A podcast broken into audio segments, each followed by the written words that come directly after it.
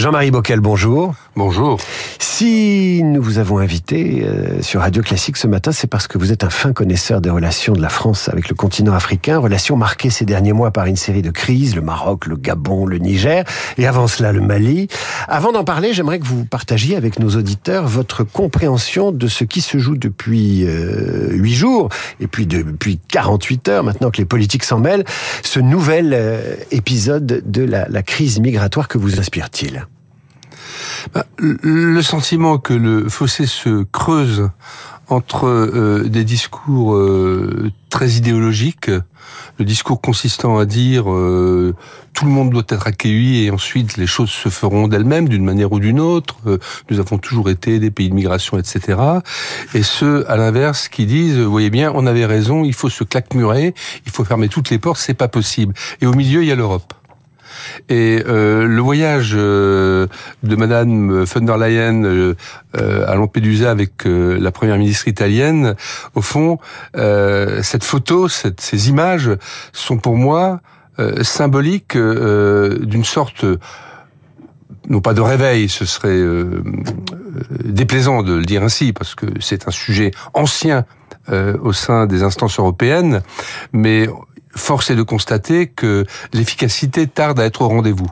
Et on a bien conscience, si on veut être un tant soit peu à la fois euh, euh, réaliste et en même temps euh, déterminé à ce que les choses ne se poursuivent pas ainsi, y compris avec les conséquences euh, politiques qu'on peut imaginer dans différents pays, y compris la France, euh, il est temps que l'Europe montre son efficacité, humanité, efficacité. Et à la veille euh, de la visite du pape François à Marseille, le sujet ne va pas cesser d'être dans les discours. Il y a plusieurs mois des élections européennes. Vous avez été ministre de la coopération. Euh, longtemps, l'un des discours de la politique de coopération française, c'était le co-développement. En clair, développons l'Afrique pour que les migrants restent et travaillent chez eux. Est-ce que ce discours a vécu? Déjà, oui, le mot a vécu, parce que dans co-développement, combien de fois l'ai-je utilisé moi-même? Y ai-je cru, non seulement euh, euh, comme ministre, mais également euh, comme maire de Mulhouse, portant des actions de coopération décentralisée dans le nord du Mali, avec de vrais succès? Mais souvent, ce mot voulait dire nous transmettons et nous mettons en œuvre nos solutions, nos réponses, notre savoir-faire à ce pays à ces pays, à ces régions euh, qui s'en sortent si mal. Euh, le co-développement, c'est pas ça. Et derrière, il y a toute cette idée hein, qui existe déjà dans certains pays africains, pas forcément euh, essentiellement des pays francophones, que l'Afrique doit trouver, avec ses dirigeants, quels qu'ils soient, et ses populations, et ses sociétés civiles, et son économie, son propre chemin. Mais nous devons être partenaires, à la fois parce que c'est notre intérêt, y compris d'ailleurs avec les enjeux migratoires que nous évoquions tout à l'heure, mais aussi parce que ben euh, le haut niveau d'échange, euh, bien sûr économique, mais également euh, culturel, universitaire, tout ça. vous avez cité mon rapport parlementaire l'Afrique et notre avenir. On avait mis un sous-titre pour le meilleur ou pour le pire. On va, on va y revenir à ce, on va y revenir à ce rapport, mais on l'a vu au Gabon, au Niger, au Maroc. Euh, on parle de co-développement, mais c'est des pays qui ne veulent plus nécessairement marcher au même pas que la France, main dans la main avec euh, la France. La France n'est plus considérée par eux comme un allié naturel. Est-ce qu'il faut en tirer des conclusions et, plier bagage D'abord, euh, quand je dis que plus que jamais je l'avais déjà dit à l'époque de Nicolas Sarkozy quand j'avais dit que je voulais signer l'acte de décès de la France-Afrique, ce qui m'avait valu mon euh, mon changement de poste, d'affectation. Euh, il faut euh, que, euh, bien sûr, l'Afrique soit maîtresse de son destin, mais ça ne veut pas dire qu'il n'y a pas, et on l'a vu au Sahel, un certain nombre de mots Hein, euh, la question de la mauvaise gouvernance, de la corruption. Parfois même, on l'a vu au Mali euh, au moment des coups d'État et un peu avant, la quasi-disparition de l'État, notamment dans les provinces. La question sécuritaire qui souvent a été euh, mise à mal par les États eux-mêmes, peut-être par peur à l'époque de coups d'État. Enfin, donc tout ça, si vous voulez, ce sont des responsabilités. Mais au fond, c'est pas à nous de les pointer. C'est pas à nous non plus de d'avoir l'outrecuidance, l'arrogance de vouloir nous substituer à ces manques. C'est aux Africains à la fois de de, de pointer les manques et ensuite, eh bien, euh, de trouver la voie du développement. Les coups d'État euh, ne règlent pas, même s'il y a eu des foules en liesse, plus ou moins manipulées, mais il y a eu certainement ici ou là du soulagement. Hein, pour ce Gabon notamment, ne signifie pas forcément demain matin un chemin parsemé de roses. Et donc là, on a quand même des, des vrais enjeux, mais les réponses doivent être apportées autrement. Et nous, la France, euh, comme d'autres pays européens, mais nous parlons de la France, nous avons une autre place à trouver. Nous, euh, déserter l'Afrique euh, serait, de mon point de vue, une erreur une erreur de surcroît contraire à nos intérêts. Et pourtant, vous l'avez mentionné vous-même, ce, fameux rapport qui a 10 ans euh, aujourd'hui, hein, 10 ans cette année, euh, l'Afrique est notre avenir, et vous ajoutiez effectivement pour le meilleur et pour le pire, et vous faisiez des propositions et vous posiez cette question, la France est-elle en train de rater un virage stratégique en Afrique? Euh, Dix ans plus tard, vous avez la réponse, on l'a raté. Oui, on l'a raté, et je trouve que c'est dommage. c'est toujours facile de juger après coup, et on n'a pas la machine à remonter le temps.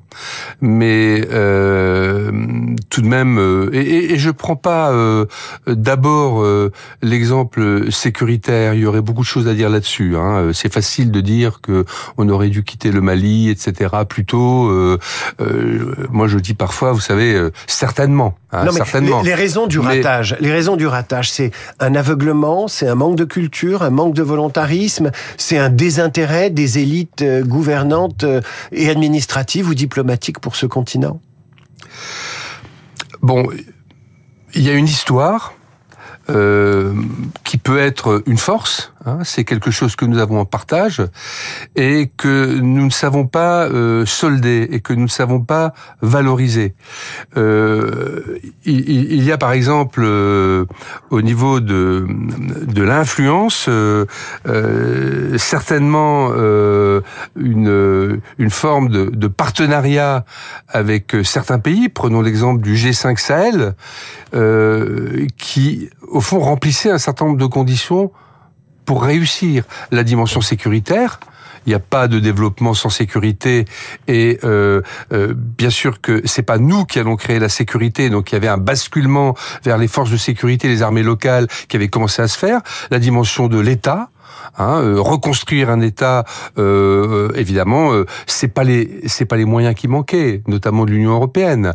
Après, il faut qu'il y ait une volonté, avec derrière évidemment la lutte contre certaines dérives que j'évoquais tout à l'heure. Et puis il y a la question du développement, où il faut se poser la question côté français, hein, et, c'est pas le, fait de tel ou tel gouvernement, des outils que nous avons. Mais on n'en hein. a plus. Il y a plus de ministère de la coopération, Jean-Marie Bockel. Alors déjà, bon, qu'il n'y ait plus de ministère qui s'appelle de la coopération par rapport à toute l'histoire, euh, notamment de la France-Afrique, etc., ça ne me dérange pas.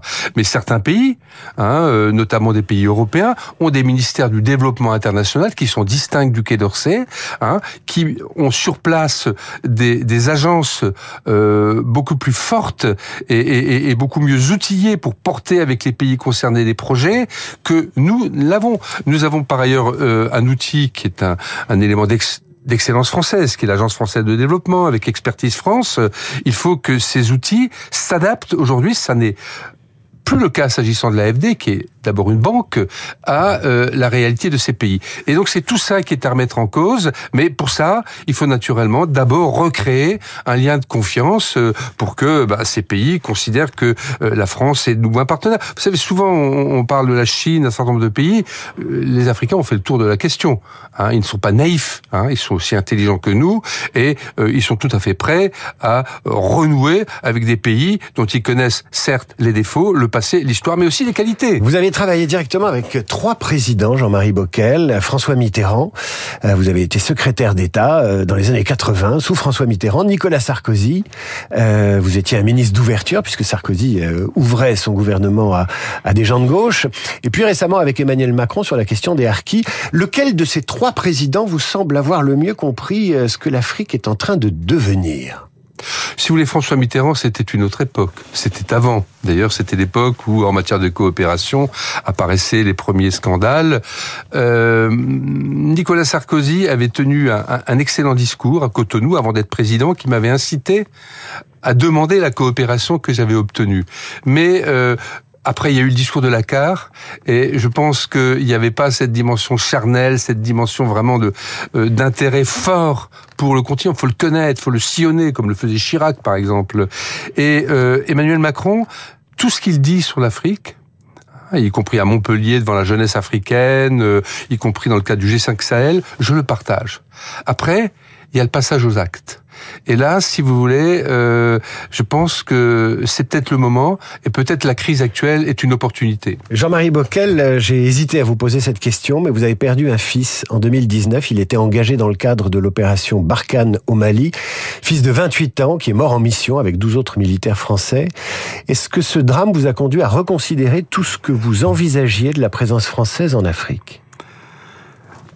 D'abord, ce que je veux dire, c'est que ces soldats, il y en a eu plus de 50, dont mon fils, euh, ne sont pas morts pour rien, et je ne dis pas ça parce que, évidemment, la, la douleur était et encore euh, immense, mais euh, parce que, euh, imaginez un instant qu'il n'y ait pas eu Serval, Barkhane, indépendamment de la question de la durée de notre présence, hein, c'est un deuxième sujet, euh, quoique, eh bien aujourd'hui, euh, on ne parlerait plus des problèmes que nous avons avec ces pays. Ces pays n'existeraient plus. Nous aurions une espèce de califat euh, djihadiste avec d'autres questions. Donc, euh, aujourd'hui, je pense que euh, on est en train de passer à autre chose. Et euh, si vous voulez, euh, euh, ce vécu m'oblige aussi à me projeter. Et autre chose, c'est par exemple sur le plan sécuritaire, se poser la question des forces prépositionnées en Afrique, voir quelle peut être une vraie coopération d'égal à égal et sans aucune il n'y a plus d'ingérence, mais le simple fait qu'on soit sur place donne ce sentiment. Euh, comment euh, rebâtir cela avec les pays qui sont encore prêts? Et il y en a. Jean-Marie Bockel, merci d'être venu nous parler sur Radio Classique. Ce rapport sur l'avenir de l'Afrique qui a 10 ans, il est en ligne sur le site du Sénat. Il y est toujours, dix ans après. Et il n'a pas fondamentalement vieilli. Merci à vous. Ne coupons pas les liens avec les acteurs culturels pour l'avenir. C'est aussi la société civile. C'est, je crois, euh, un message aussi que je voudrais passer. Merci Jean-Marie Bockel. À suivre le rappel des titres.